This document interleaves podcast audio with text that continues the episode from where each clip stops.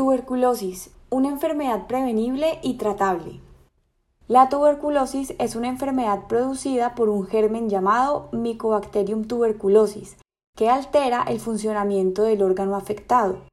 Este puede detectarse en su fase aguda, donde se producen grandes cantidades de virus en el cuerpo, o como una infección latente, cuando el virus se reproduce en niveles muy bajos, pero está activo aunque no presente síntomas. ¿Cómo se adquiere o transmite?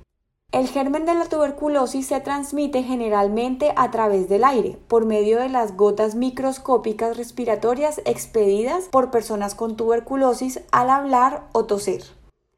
Estas pueden permanecer hasta 6 horas en el aire de un cuarto cerrado y traspasan los tapabocas convencionales, es decir, los de tela o los quirúrgicos. Existen dos maneras de desarrollar esta enfermedad. Uno, por reactivación cuando las defensas del paciente están bajas y permiten que el germen latente, es decir, en reposo ya presente en el organismo, se active nuevamente. Y dos, por reinfección, cuando ingresa una cantidad significativa del germen al cuerpo que el sistema de defensas no puede controlar.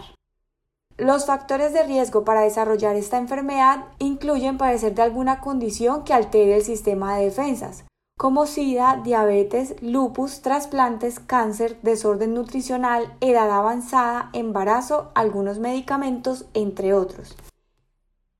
Debido a que el germen es altamente contagioso, las personas que conviven con el paciente deben ser evaluados y examinados por el médico tratante para descartar la presencia de la enfermedad.